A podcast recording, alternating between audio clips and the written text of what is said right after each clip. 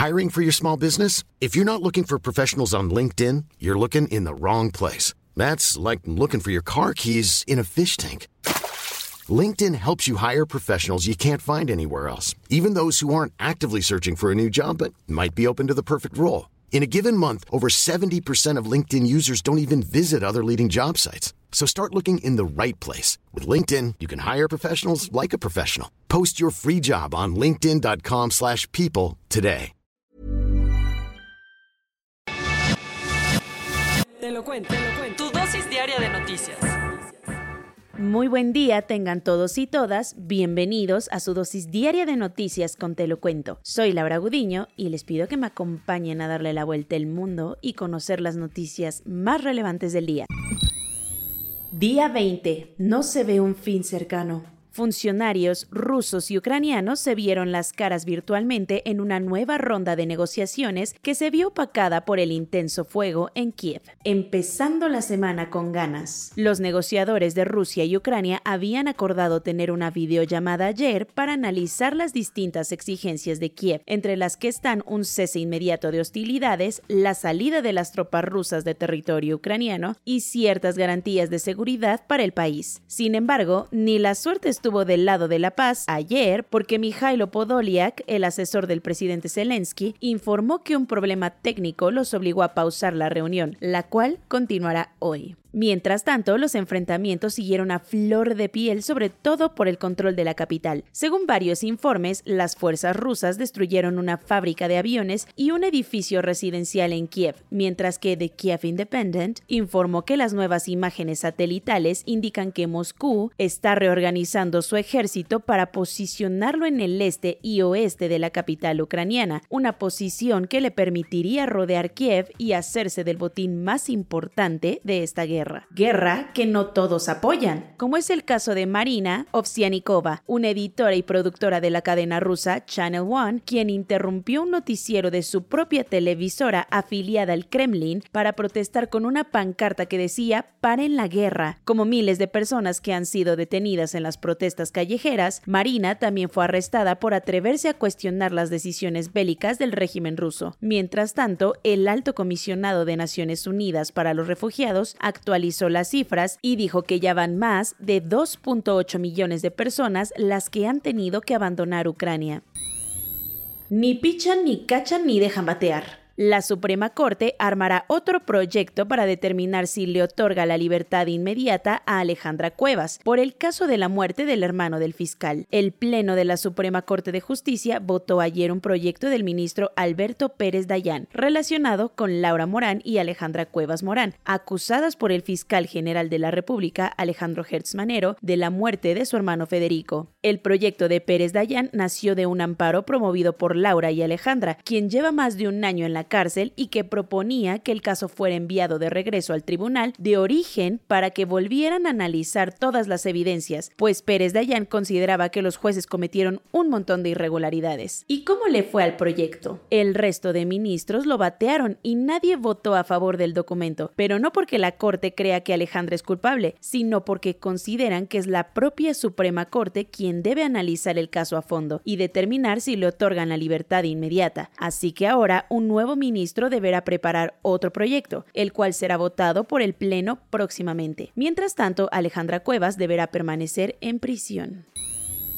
El narco no tomó San Lunes. Varios narcobloqueos se registraron ayer por la madrugada en Nuevo Laredo y Colima, donde el cártel Jalisco Nueva Generación protestó por la detención de uno de sus líderes. Ni con el despliegue de tropas federales, la violencia en Colima ha logrado calmarse. Durante la madrugada de lunes se registraron distintos narcobloqueos y quema de vehículos en varios puntos del estado, como respuesta a la detención de Aldrin Miguel Jarquín, conocido como El Chaparrito. Este presunto criminal del cártel Jalisco Nueva Generación fue detenido el domingo en Zapopan, Jalisco, y en menos de lo que cantó un gallo se empezaron a registrar camiones incendiados en algunas carreteras de los municipios de Colima y Cuauhtémoc. Pero no creas que solo en Colima pasaron una mala noche, porque los habitantes de Nuevo Laredo, Tamaulipas, tampoco pudieron pegar el ojo por los narcobloqueos. Grupos armados se la pasaron enfrentándose en varias calles durante la madrugada, dejando bloqueadas varias salidas de la ciudad con camiones quemados. Ante esto, la alcaldesa pidió a la población extremar precauciones. La Sedena confirmó que estos hechos ocurrieron como respuesta a la detención de Juan Gerardo N., a.k.a. El Huevo, líder del cártel noroeste.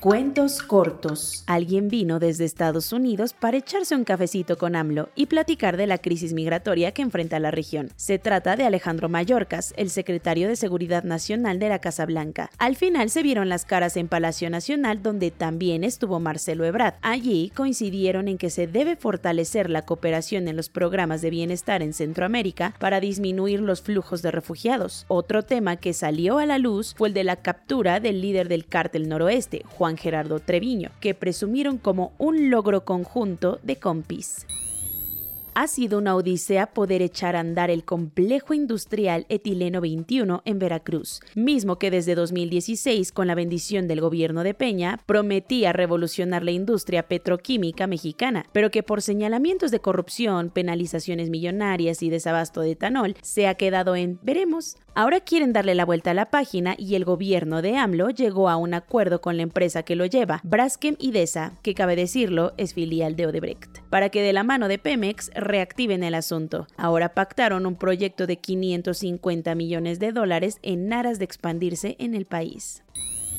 Un tanque de gas en la cocina del Beach Club Cool Beach en Playa del Carmen provocó una explosión que dejó al menos dos personas muertas y 19 heridos. Autoridades de emergencia llegaron al lugar tras el suceso que pasó a eso de las 13.30 horas. Los dos hombres que murieron eran trabajadores del Beach Club, mientras que se Planning for your next trip? Elevate your travel style with Quince. Quince has all the jet-setting essentials you'll want for your next getaway, like European linen premium luggage options, buttery soft Italian leather bags, and so much more. And is all priced at 50 to 80% less than similar brands. Plus, Quince only works with factories that use safe and ethical manufacturing practices.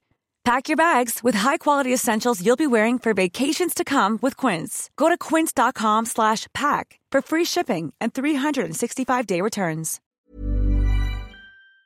Atendieron en el lugar a otros trabajadores y turistas nacionales y extranjeros que resultaron heridos. Al parecer, solamente dos personas tuvieron que ser trasladadas a un hospital cercano para recibir atención médica. Aunque se sospechó en un inicio, las autoridades descartaron que se tratara de un atentado.